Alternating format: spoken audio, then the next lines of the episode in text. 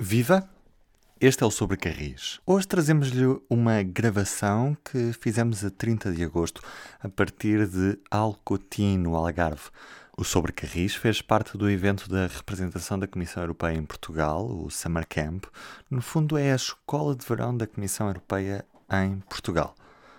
O que vão ouvir é um debate com Frederico Francisco e João Cravinho. Pedimos é desde já desculpa porque o áudio não está nas melhores condições, mas não queremos deixar de agradecer ao jornalista Bruno Horta, do Observador, por nos ter enviado este áudio que nos permite trazer este programa até si. E também, claro, à representação da Comissão Europeia em Portugal pelo convite. Vamos ouvir. Olá, boa tarde a todos. Estamos aqui com uma plateia de 32 jovens de todo o país aqui em Albotim, onde temos estado a aprender e a debater a Europa em que queremos e na qual temos muitas ambições. E este é o momento ideal para chamar os nossos convidados de hoje, esta edição muito especial do Sobre Carris. Vamos ter João Cravinho, engenheiro civil, foi Ministro do Equipamento, Planeamento e Administração do Território no primeiro governo de António Guterres, nos anos 90, e é um dos grandes defensores da alta velocidade ferroviária com o mapa do T deitado, ou seja, com um grande eixo Lisboa-Porto, ou Porto-Lisboa, como preferirem, e uma ligação ao meio caminho para Madrid. Depois temos também Frederico Francisco, o coordenador do Grupo de Trabalho do Plano Ferroviário Nacional, o documento vai orientar o futuro da ferrovia em Portugal. A ideia desta sessão é falar sobre a ferrovia e o papel do, da União Europeia no desenvolvimento da nossa rede sobre carris. Vamos começar por João Cravinho. Muito boa tarde, obrigado antes de mais por ter aceitado aqui o, o nosso convite. Até que ponto foi a União Europeia que financiou o nosso discípulo automóvel ao ter aceitado a construção de uma das melhores redes rodoviárias do mundo, enquanto a rede ferroviária ia em cliente? Bom, a, União Europeia, pode-se dizer, em sentido pelo menos bastante verdadeiro, não totalmente, que tem financiado todos os nossos serviços. A maneira como são usados os fundos estruturais constituem para muita gente com responsabilidades eh, a nível nacional como a nível local, um saco azul. Eh, como se, fala, como se esses fundos fossem livres, quer de condicionalismos próprios à sua aplicação, eh, quer, sobretudo, como se tivessem, não têm, digamos assim, quem dizer, os tivesse desenvolvido desembolsado em território nacional. E daí a ideia que se pode fazer tudo com eles e a questão do bom senso e do, do sistema, eh, de facto, será para alguns que não predominam nas nossas instituições. Isso é verdade. Eh, agora, eh, devo dizer que no caso da ferrovia, ou antes, se quiser, no caso da rodovia, eh, acho que a rodovia em Portugal se desenvolveu, como diz muito bem, é a quarta rede mundial em termos comparativos, a nossa rede rodoviária em termos de qualidade geral. E é, na Europa, a primeira ou a segunda. Uh, e isso não é obra do acaso. Mas também se deve dizer que, embora tivesse havido muita gente empenhada nisso em tempos que são desde anterior ao 25 de abril, começámos com as autoestradas, uh, as autoestradas, uh, exceto no litoral, têm muito má fama e têm, são muito criticadas. É? o conceito vem do facto de as nossas elites uh, se preocuparem muito e terem como referência fundamental o princípio da eficiência e não terem, digamos, suficiente atenção ao princípio da equidade, seja da equidade territorial, seja da equidade entre interpessoas. Bom, a, ferro, a rodovia está em Portugal como principal modo de mobilidade e continuará uh, examinando o Plano Ferroviário Nacional, e é muito importante dizer isso, uh, nós, por exemplo, em 2030, como em 2050, a maior parte, o modo, digamos, de mobilidade mais representado, na, provavelmente, na realidade desse tempo, será ainda a rodovia. O que tem grandes consequências inclusivamente sobre a questão da, da, da concepção do sistema de mobilidade como um sistema articulado entre diversos modos. Uh, por exemplo, nós teremos de chegar à conclusão, julgo eu, e não em muito tempo, que é preciso acelerar uh, a progressão do veículo elétrico na nossa rodovia. E isso não. A ideia de que a ferrovia é um substituto não é verdade. É um complemento muito importante. É um complemento estruturante. É um complemento decisivo. Uh, também, por outro lado, uh, a ideia de que há autostradas que têm 6 mil carros por ano, que é de facto um contrassenso. Uma ou outra até algumas vezes, com a ajuda do Covid, menos agora, não é? Mas uh, há uma coisa que as pessoas esquecem. Se forem ver, quer dizer, as autostradas permitiram reduzir para metade ou menos, a média, ou ainda mais, a média dos tempos de ligação. Bom, isso é um valor social de coesão extraordinário. É um valor de equidade territorial extraordinário. As pessoas não ligam a isso, não é? Uh, infelizmente. Mas eh, agora é a hora da ferrovia. E é a hora da ferrovia por recuperação. Fundamentalmente, nós estamos muito atrasados uh, naquilo que já deveríamos ter feito uh, desde uh, o fim da década de 90. Isto é, com. Uh, Consigo, neste caso. De... Como? Consigo, final da década de 90 tem um pouco a ver consigo. Bom, como dizia o outro, eu não quero estar aqui assim a trazer o assunto apenas como por, em favor da minha dama que sou eu. Mas é, é, é, quem conhece o, o assunto percebe que precisamente em 96 na Cimeira de Dublin modificou-se por completo o modo como Portugal se inseria nas redes transeuropeias e modificou-se por completo em nome de quê? Em nome de uma estratégia se introduziu nessa altura Portugal parte uh, mais-valia europeia na fachada atlântica. É? E quando se fez a Cimeira de Dublin, isso se transformou o projeto número 8, que era reduzida Valladolid, Lisboa, uh, numa rede multimodal que, que uh, agrupava todos os problemas, todos os grandes tema, uh, modos de transporte, não é? Quer dizer, isso, liado à ideia da estratégia atlântica europeia, quer dizer, devia ter acelerado muito a construção de uma da rede TEN, a inserção de Portugal na rede. Temos avançado, é verdade, melhorou muito a situação, é verdade, eh, mas uh, ficámos aquém daquilo que poderíamos e deveríamos ter feito. Deixa-me abrir aqui o debate também ao, ao Frederico, uh, até porque fala-se muito de, do futuro das ligações internacionais de Portugal, estamos a falar obviamente da ferrovia, e neste caso Portugal depende apenas de um Estado-membro, que, que é a Espanha. A União Europeia pode ter algum papel para que o futuro mapa da nossa rede, quando estamos agora neste momento a definir o, o futuro do, do, Plano Ferroviário Nacional, a União Europeia pode ter algum papel para que este mapa não dependa apenas dos interesses dos espanhóis, mas corresponda também aos nossos interesses. Eu digo isto porque nós conhecemos, por exemplo, o caso Sim Barca d'Alba, em que a União Europeia diz que é uma ligação transfronteiriça importante e do lado dos espanhóis não existe qualquer interesse em voltar a, a ter uh, essa ligação que depois uh, ligará, obviamente, a Salamanca. Uh, estamos assim tão dependentes dos espanhóis naquilo que é a nossa construção de, de, dos nossos interesses e do nosso mapa da rede ferroviária nacional, Frederico? No que diz respeito às ligações internacionais, na prática, sim porque se é verdade que uh, a União Europeia, no papel, o papel que tem aqui é essencialmente a definição das redes transeuropeias de, de, de transporte e, na verdade, o processo de revisão dessas redes está, está neste momento em curso.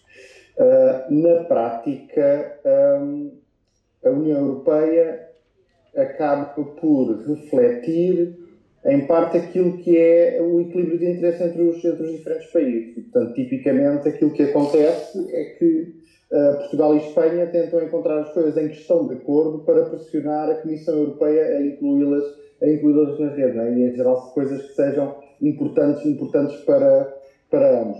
No caso, no caso uh, particular do, do, do Pocinho Barca d'Alva, eu, apesar de tudo, acho que, há, acho que há aí algum equívoco sobre o nível de prioridade que a União Europeia dá a essa ligação. É? Porque essa ligação aparece em dois ou três relatórios, um, um deles da Comissão, outros do Tribunal de Contas Europeus, que elenca um conjunto de, de ligações, uh, de missing links transfronteiriças, não é? onde se inclui também a ligação uh, Faro-Elva, em Portugal, incluem-se algumas dezenas de outras, de outras ligações pela, pela Europa.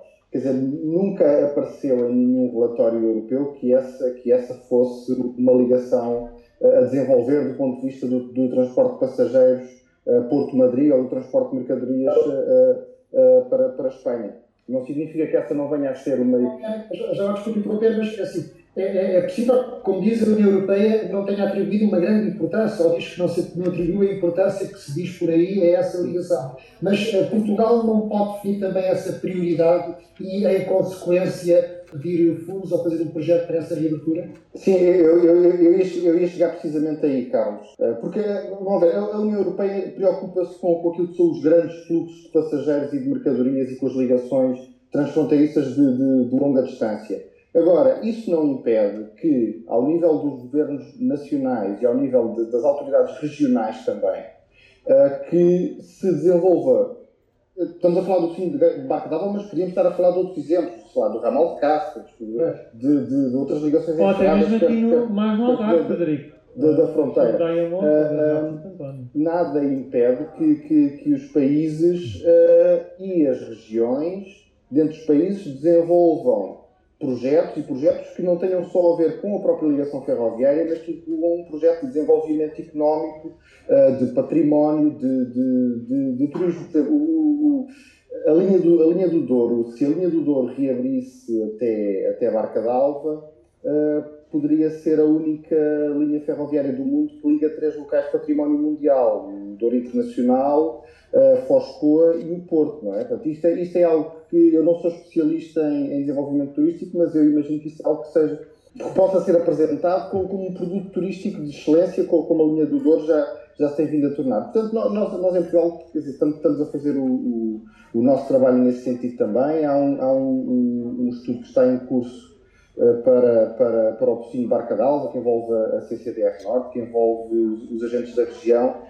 e, e, quer dizer, eu estou relativamente convencido que mais tarde ou mais cedo esse, esse projeto irá, irá, irá, ver, irá ver a luz do dia. Agora, uh, como eu estava a dizer, uh, não, esse, esse, é um projeto mais de âmbito regional e local, até do que propriamente de âmbito nacional e internacional. Sim, e, e em relação à ligação, e à ligação Lisboa-Madrid por Salamanca, em vez de ser por Extremadura, como neste momento está, está a ser feita. Há alguma novidade sobre isso? Há algum interesse da parte de Portugal que seja essa a ligação preferencial à Espanha? Existe o interesse da parte de Portugal em desenvolver essa ligação à Espanha, porque essa é a ligação que. Nós em Portugal, deixa-me só fazer aqui um, ponto prévio, que é. Eh, nós, nós, nós ao longo dos anos, temos, na minha opinião, cometido o equívoco de começar a falar das ligações transversais antes de falar da ligação norte-sul. Eu gostava só de estabelecer esse ponto que, indo um bocadinho ao exagero, não vale a pena pensar em fazer mais nada antes de estar, de estar pronta a ligação de alta velocidade Porto-Lisboa. Porque é, é, aí que nós temos uh, a grande concentração de pessoas do país, é aí que nós temos a grande concentração da mobilidade, quer de pessoas, quer de mercadorias. Uma vez nós tendo esse eixo estruturado, e é um eixo que terá um enorme volume de passageiros, terá uma grande frequência de serviços, então nós poderemos a partir daí começar a radiar ligações em direção à fronteira. Estou a falar principalmente nas ligações de passageiros. Então a ligação pela Extremadura, ela, nós temos neste momento em obras a linha Évora-Elvas, e na verdade, na verdade, depois de estar pronta a, a, a linha Évora-Elvas, a única peça importante que fica a faltar na ligação pela Extremadura é uma nova travessia no Tejo. Porque de resto, uh, mesmo sem construir toda a linha de alta velocidade que estava inicialmente prevista, só com, com, com, com o pedaço que está agora a ser construído, o resto da linha permite velocidades elevadas, nós conseguimos uh, ir de Lisboa à fronteira em cerca de uma hora e meia. Portanto, é, é, é, essa ligação passa a ser, se nós quisermos repartir as responsabilidades de acordo com a quantidade de investimento que falta fazer de um lado e do outro, essa, essa ligação passa a ser mais responsabilidade de Espanha do que responsabilidade nossa. No caso da ligação por Salamanca, é, é o contrário porque a fazer essa ligação, e essa ligação uh, pode de facto ligar, não só ligar todo o norte e centro do país a, a Madrid, em menos de 3 horas, como também ter potencialmente ligações a Lisboa por essa via em pouco, pouco mais de 3 horas. Mas também tornar-se o caminho mais curto entre Vigo e Madrid, por exemplo, Uh, e, e, eventualmente um, um, uma ligação que até teria muito mais, mais procura e seria muito mais atraente do ponto de vista comercial do que uma ligação pela, pela, pela Galiza, não é? O que nos leva a pensar se, se, se, as fronteiras políticas não existissem, que outro carreira é que se poderia desenhar na Península Ibérica. Mas essa ligação, uh, o, ónus do investimento está muito mais do lado de Portugal do que do lado de Espanha, porque a, a linha entre Vilar Formosa e Salamanca é uma linha que com com alguma intervenção, com, com uma modernização, ela, ela, pode permitir velocidades um pouco mais elevadas e que permitem confortavelmente ter um tempo de viagem Porto-Madrid em, em, em 3 horas. Portanto, os milhares de milhões de euros que é necessário investir estão do, estão do nosso lado e o interesse maior também está do nosso lado, para ligar cidades como Viseu e para ligar todo, também toda a beira interior ao litoral em muito menos tempo. Posso fazer uma pergunta de leitor mal informado?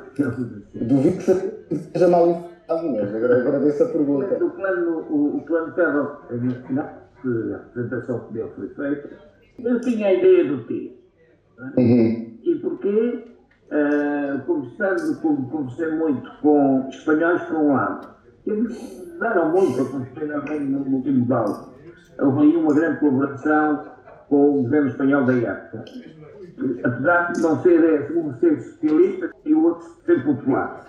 De qualquer maneira, Uh, conversando com os espanhóis, com os franceses, quer dizer, um facto que me parece absolutamente decisivo neste tipo de ligações entre localidades ou localidades uh, que têm, apesar de tudo, um, uma geração de tráfego alta velocidade relativamente moderada, é a concentração. Exato. Possivelmente é a concentração.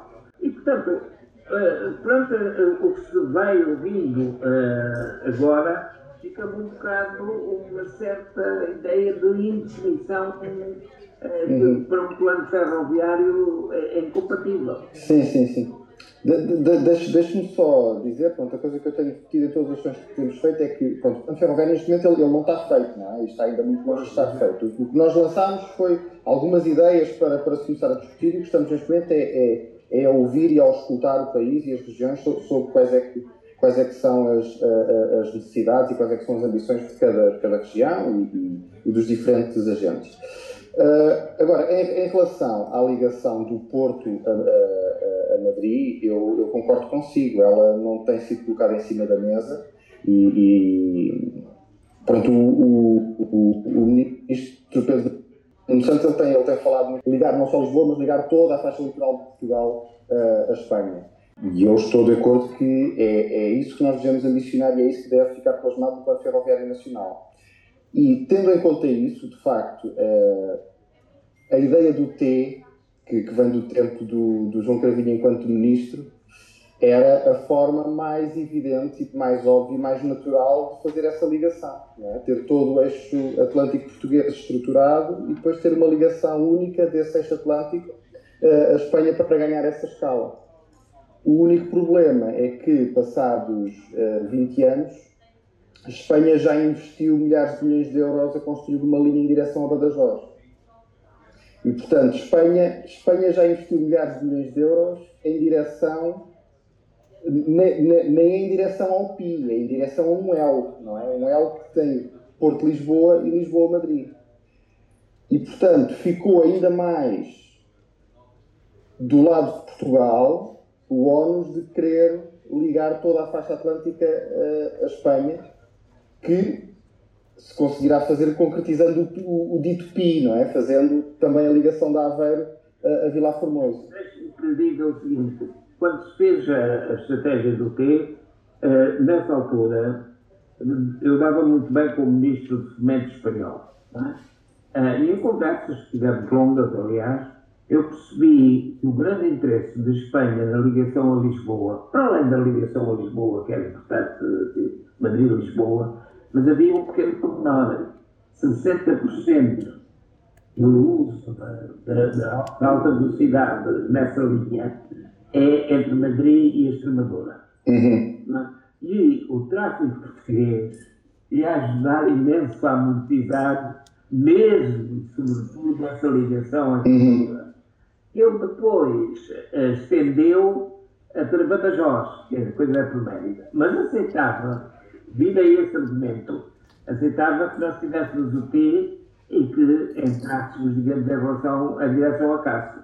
Uhum. Para a amortização na maior parte da linha com o acréscimo, digamos assim, de uso por parte da, da origem portuguesa. Agora tudo mudou. Pois, claro, claro, claro.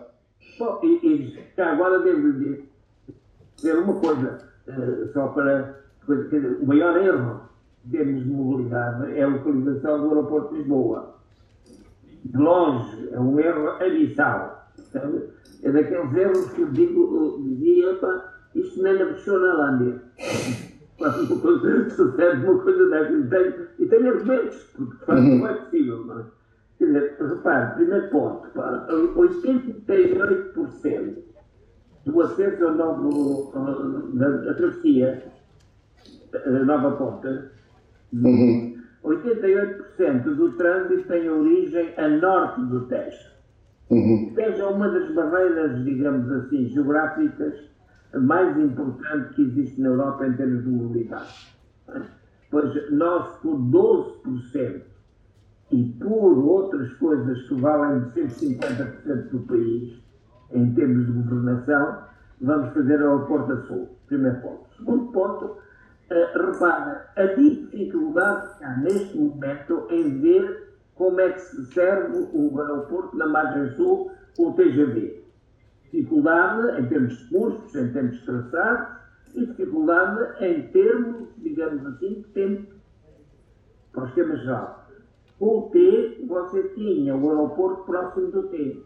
Próximo do. Exatamente. Próximo da junção uhum. do T. Bom, e tinha o problema resolvido naturalmente, entre aspas. Bom, uh, nós estamos, digamos, uh, eh, 20 anos depois, completamente perdidos na matéria aeroportuária. Eu não digo que temos possibilidade de corrigir assim, fazer melhor, sabe? Eu digo que estamos completamente perdidos.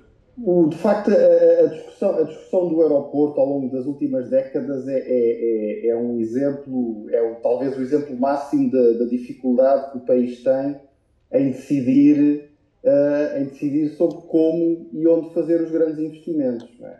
Um bocado como na ferrovia, Frederico, também é a mesma coisa. Diz, diz? Um bocado como também na ferrovia, não é? Ah, claro, claro, sem dúvida, sem dúvida. Mas, é, quer dizer, a mim sempre fez muita confusão o debate ser as pessoas estarem à espera que viesse alguma entidade dizer esta solução é a melhor e é melhor do que outra em todos os aspectos. Ou quando, quando, quando, quando na altura o, o governo pediu para, para fazer a, a, o estudo, pediu ao LNEC para fazer o estudo comparativo entre a OTA e Alcochete para o aeroporto, e, e lembro daquilo ter sido apresentado na televisão quase como uma coisa futebolística.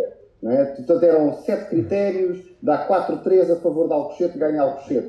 E, eu lembro-me daquilo na altura me fazer muita confusão, porque, quer dizer, de facto, uma localização será melhor por algumas razões, outra localização será melhor por outras razões. E, e, e, no fim do dia, a decisão teria sempre que ser política. Não é? Portanto, os políticos munidos de esta é melhor aqui, esta é melhor aqui, vou decidir fazer aqui porque isto e isto. E, de facto, a localização do aeroporto de Lisboa na OTA, a norte do Tejo, num local a norte do Tejo, a norte de Lisboa, do ponto de vista da integração do aeroporto nas redes de transporte portuguesas era muito melhor do que qualquer, uh, do que qualquer solução uh, a sul do Tejo, que tem outras vantagens, mas ne, nesse particular eu estou inteiramente de acordo com, com, com a análise do, do João Cravinho. Para aqueles que têm acompanhado menos este assunto, como é que isto funciona? Neste momento temos um paradigma na União Europeia em que na ferrovia há a empresa de infraestruturas e depois há, há os operadores comerciais deverão, em princípio, concorrer entre si. significa que, tecnicamente, qualquer um de vocês aí da plateia, qualquer um destes jovens, se quiser formar uma empresa, uma sociedade e entrar no negócio da exploração de contactos é, é capaz de ser mais fácil montar um bar um café. Obviamente que há muitas barreiras à entrada na ferrovia, mas para perceberem que, tecnicamente, o paradigma é uh, venham operadores, temos empresas de infraestruturas, venham concorrer entre si e, uh, com os mecanismos de mercado, atingir-se um ótimo e, portanto, a concorrência na ferrovia levará a que esta se desenvolva. Ora, a pergunta que eu tinha para João Cravinho, que foi de facto a pessoa que em Portugal eh, eh separou a infraestrutura eh, da operação comercial, criando na altura a Refer, o que eu queria perguntar é se eh, a União Europeia deve fomentar o comboio concorra com o comboio ou a ferrovia deve concorrer com a rodovia? Era esta a questão. Primeiro ponto, a União Europeia tem um problema muito sério, é que é o de o modelo eh, no fundo, o modelo alemão. É? O modelo alemão que atribui à concorrência a centralidade da política económica. É? E vê-se isso através do poder dos comissários e a matéria em que eles vão intervir. É? Bom, eh, eh, eu acho que seria um campo onde poderia haver maior, menos responsabilização da comunitária, apesar disso ter problemas com o mercado interno, e poderia dar lugar a uma, digamos, situação um pouco mais flexível e plural, não é? desse campo. Mas a questão é que Portugal tem um aspecto, chamemos assim, secreto ou ignorado. Digo secreto porque a gente não fala dele. Não é porque tem nada de segredo em si mesmo. Quer dizer, a, na ferrovia acabou por ser também uma maneira de resolver um problema. Era, uh, perdoem-me a expressão, a fossilização da CP. E, portanto, separar. Uh, eu sei que o Federico tem aqui uma opinião, acha que isto foi um erro, não é? Eu li a sua, a sua peça. Mas, independentemente disso, não vou agora arguir isso, porque admito que tenha bom fundamento para dizer fazer as suas críticas. eu, eu, eu, estava a sorrir porque estava a reconhecer a fossilização da CP. Ah, estava a reconhecer. Não, oh, meu caro amigo. Oh, meu caro amigo. Quer dizer, não havia processo. Eu tive discussões com os sindicatos? E com uh, os técnicos superiores que estavam precisamente a, a, a planear a parte de, de infraestrutura da quadrícula central disto tudo, não é? E como me diziam assim, nós temos uma maneira de ver as coisas, quer dizer, nós somos ferroviários e não saímos dali. Não é? Quer dizer, isto pode tudo, por exemplo, o problema da concorrência, da competitividade do caminho de ferro, um dos grandes problemas da competitividade do, do caminho de ferro era o handling daquilo tudo. Não é? E ainda hoje é, se calhar, porque nós temos um grande problema de handling logístico. Não é? Bom, mas eh, aquilo era visto como Pois, isto aqui só há problemas, é, isto é complicado. Mas não havia menor urgência em atacá-lo. E estava tudo, tudo na harmonia. Portanto, sacudir aquilo de algum modo é, é foi a ideia também. Não foi a única. É, a política ferroviária europeia da Comissão é, foi determinante. Não é? é devo dizer, não quero dizer o contrário. Mas, uh, sem dúvida, que ajudou uh, a dizer é preciso sacudir a parte institucional. É? Os poderes institucionais instalados. Muito bem. João Cravinho, João Cravinho Frederico, vamos só passar aqui para uma pergunta aqui da, da nossa audiência. Como é que te chamas? Qual é a tua pergunta, por favor? E onde já agora? Uh, olá, boa tarde. Meu nome é António, sou de Vila Real, de Santo António. Um, e a minha pergunta falou-se aqui da ferrovia, que é um tema bastante importante mas para mim, uh, e acho que é, que é, que, é, muito urgente, é o tema do novo aeroporto de Lisboa. À semelhança de Londres e, e Paris, com o aeroporto internacional de Gatwick e Orly em Paris, supostamente, ambos ficam a mais de uma hora de distância da, da capital.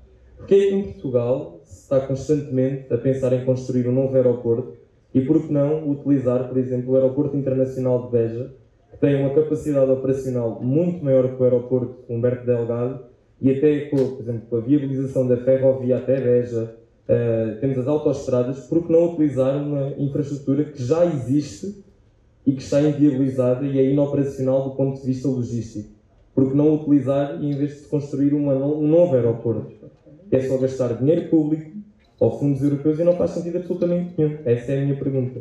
Dois minutos para responder. Frederico Francisco e João Cravinho. Façam favor. É dois a cada um ou dois para os dois? Dois para os dois. Vão ter que, vão ter que dividir bem os dois minutos. Um, Beja fica uh, a 120 km em linha reta de Lisboa, fica a 180 km por estrada ou por ferrovia de Lisboa. Não há nenhum exemplo na Europa de um aeroporto a 180 km a servir uh, a cidade que que, que é suposto servir corretamente. O único exemplo comparável é o aeroporto de Beauvais, em Paris. Tinha ligações apenas por autocarro e o único operador uh, era a Ryanair e que nunca conseguiu atingir uh, níveis de, de, de tráfego e estava até em crescimento mesmo, mesmo, antes, do, mesmo antes do Covid. o aeroporto de Beja já existe, seja como for, existe uma, se fosse necessário uh, que o aeroporto de Beja servisse alguns milhões de passageiros por ano, seria necessário investir na mesma centenas de milhões de euros no aeroporto de Beja para ele ter a capacidade de acolher esses passageiros. E, para além disso, uh, é teoricamente possível fazer uma ligação ferroviária em uma hora de Lisboa a Beja, mas essa ligação custaria alguns milhares de milhões de euros. Pronto, em um minuto. João Cravinho, o restante minuto é para si, para terminarmos. Bom, uh, eu estou de acordo com a opinião que foi dada aqui pelo Frederico. Uh, e, portanto, a única coisa que diria é o seguinte: quando se pensou no novo aeroporto, uh, pensou-se na rede multimodal e pensou-se na estratégia atlântica. Quer dizer, a estratégia atlântica, como estratégia forte e com sentido das realidades europeias, uh, só triunfará no dia em que houver uma grande área metropolitana polinucleada da ordem dos 7 ou 8 milhões de habitantes. E, por outro lado, sabe-se que os aeroportos internacionais, hubs, uh, são o, mais forte potenciador da aglomeração e de articulação polinuclear que se conhece em todos os instrumentos de política territorial. Portanto, Daí resulta que Beja está descentrado fora assim, da possibilidade de servir a estratégia atlântica, exceto em dois campos. Beja tem condições para ser um certo tipo de aeroporto de serviços. Localização, por exemplo, de montagens, localização, por exemplo, de reparações, uh, até estacionamento, é? que é um, há uma dificuldade muitas vezes sobre isso. Esse é um tipo de serviços que Beja pode posicionar muito bem e que não há muita concorrência e acho que nós nunca nos dirigimos a sério a esse mercado. Bom, segundo ponto, Beja pode, no caso de sim vir a ter um desenvolvimento com uma zona industrial muito forte dizer, para montagens de produtos que têm origem transcontinental. Né? Nessas condições, Beja pode ser um aeroporto de reforço e de organização das linhas de abastecimento, que são tipo, digamos assim, de atividade económica que tem, que dá origem a um enorme tráfego de componentes e de uh, tipos de, de Uma terceira hipótese, uh, que era fazer de, de, Beja uma espécie de ave chinês.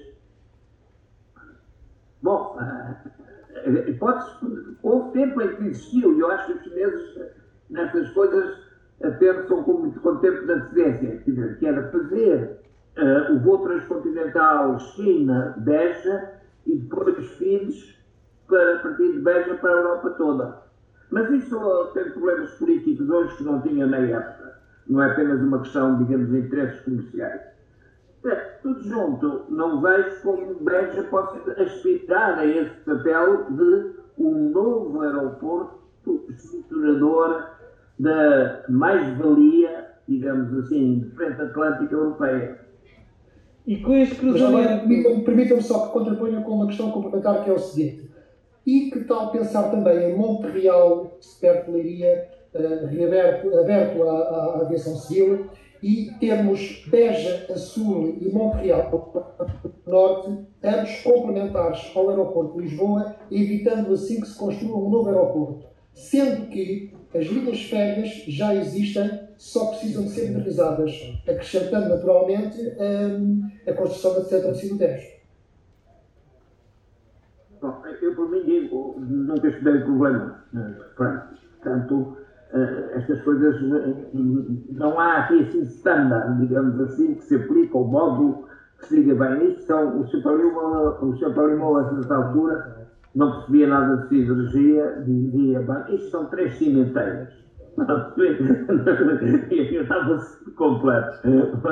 Mas eu não tenho ideia, pá, olhando para Montreal, ouvindo alguns dados, que posso dizer, pá, isto pá, é uma hora e meia ou é meia hora. Não é? Hipótese. É? Agora, há uma coisa que me parece: uh, Lisboa precisa de um novo aeroporto de raiz, não partilhado com uma base militar vejo que há um conflito entre um hub atlântico de escala europeia, é? com potencial, lá está, com a concorrência imediata, e a ideia de uma, de uma, de uma instalação aeroportuária de grande dimensão, partilhando a, a, a zona militar.